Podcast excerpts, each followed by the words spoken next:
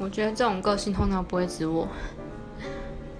第一个，我非常会迟到，没什么时间观念。上班通常是压线，跟朋友约的话，最久迟到过三个小时。那个时候是坐客运的关系，客运来回，客运一趟就一个一个半小时了，然后中间还要转车什么的，所以三个小时。